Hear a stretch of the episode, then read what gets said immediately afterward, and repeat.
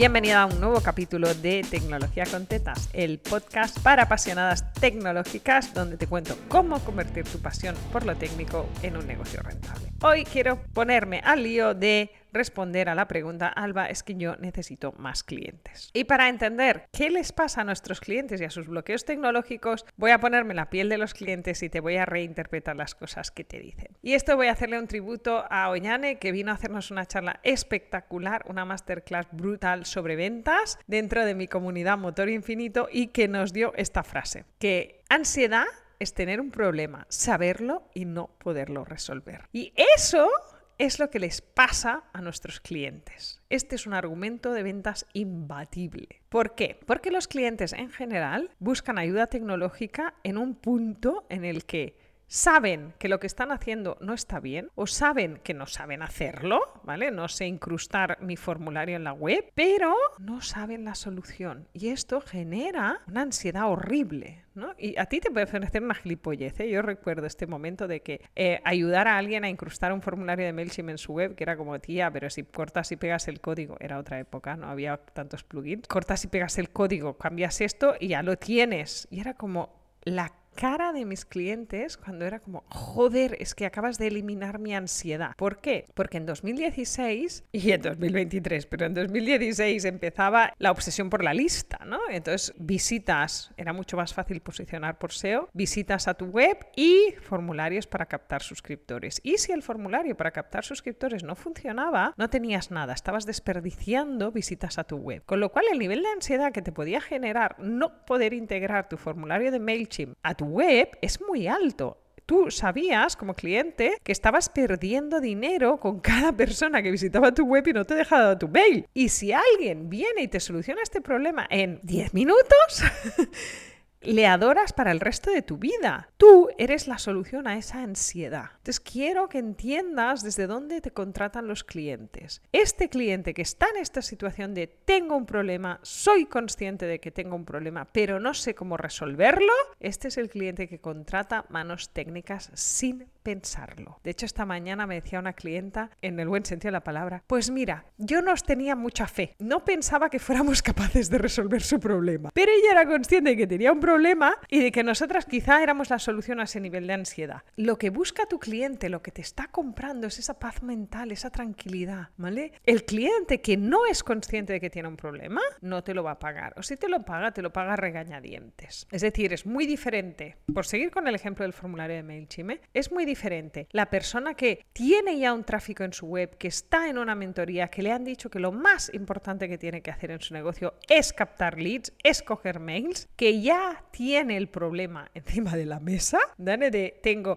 10.000 visitas al mes y no estoy captando mails y sé que esto es un problema porque estoy perdiendo dinero, versus una persona de primer año, pueden ser las dos emprendedoras de primer año, ¿eh? pero si no tiene tráfico en su web, no tiene un problema puede ser un, problema percibido. Me han dicho que lo que debería hacer es esto, pero el me han dicho no genera ansiedad. Pero eso en general intento explicarte que trabajar con personas de primer año de emprendimiento es complicado porque no tienen problemas más allá de odio lo técnico y quiero delegarlo, pero como estoy en primer año tengo poca pasta, ¿vale? Con lo cual la prioridad que tiene esto versus apuntarme a cursos para captar más clientes es menor.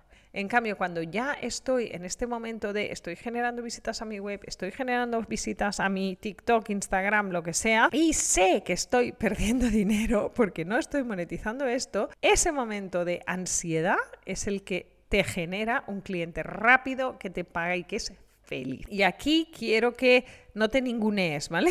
Ningunearme, cuando hablo de ningunear, quiere decir de, es que esto como es muy fácil no lo voy a cobrar, ¿vale? Es muy fácil para ti, como el ejemplo de MailChimp. Yo recuerdo cobrarle a gente por ayudarles a traspasar sus dominios a un Gmail de pago. Tías, poner unas DNS. O sea, a mí me parecía una gilipollez. Pero es que hay gente que ve el panel de DNS y entran en colapso.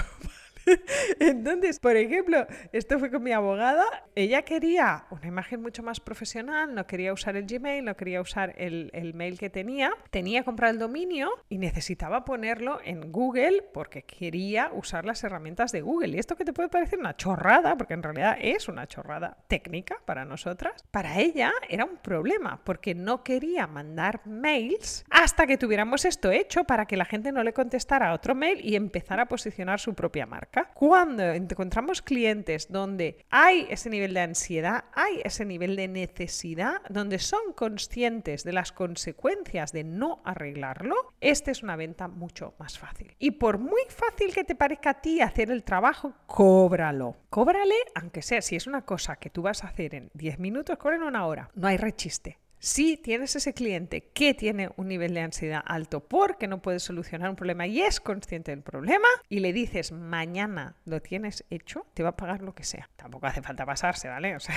pero es así. Es decir, si intentamos venderle a clientes que no tienen problemas, es muy difícil venderle. Y te aseguro que ahí afuera hay mucha más gente consciente de su problema tecnológico que gente que no. Y es más fácil venderle a alguien que ya lo ha intentado y no ha salido del entuerto que venderle a la gente que que odia la tecnología y sencillamente no quieren intentarlo. Porque cuando tu cliente ya lo ha intentado y no le ha salido, es consciente de que tiene un problema, de que su problema es más difícil de lo que pensaba y que va a necesitar ayuda. Sí, odio la tecnología y no me he fregado nunca con la tecnología, no soy consciente del nivel de dificultad de las cosas y entonces desde fuera todo parece fácil. Por ejemplo, enlazar webs. Cuando montamos Kajabi, una de las cosas que más nos pide la gente es enlazar webs sin desmontar los mails. Entonces, el enlace de dominios a Kajabi es medio complejo. Bueno, hay que fregarse con el panel, con el cPanel y las DNS y los registros de Cename. Entonces, esto a la gente le supera y nos pagan para apretar el botón. básicamente, ¿no? Esto a veces pasa, yo siempre lo cuento, de eh, importar todos los clientes, reetiquetar mi base de datos, estas cosas donde hay que apretar un botón y esperar que vaya bien, muchas veces te las pagan por el miedo a apretar el botón ellos. Es la ansiedad de que me salga mal. Sé que lo tengo que hacer, sé que tengo un problema, pero le pago a otra persona para que salga bien. Así que si estás en este modo de, Alba, necesito más clientes, te recomiendo que busques a este cliente al cliente que es consciente de que tiene un problema tecnológico, que es consciente que lo tiene que solucionar y que no sabe cómo solucionarlo. Este nivel de ansiedad, voy a entrecomillar, hace de este cliente un cliente que te va a amar para el resto de tu vida. Así que si necesitas más clientes, búscales y verás que el resultado es muy diferente de la gente que no tiene esta ansiedad. Espero que el truco de hoy te haya servido para poner en marcha tus ventas y hacer crecer tu negocio. Y la semana que viene te escucho en un nuevo capítulo de Tecnología con Tetas, el podcast para apasionadas tecnológicas, donde te explico cómo hacer de tu pasión técnica una profesión rentable.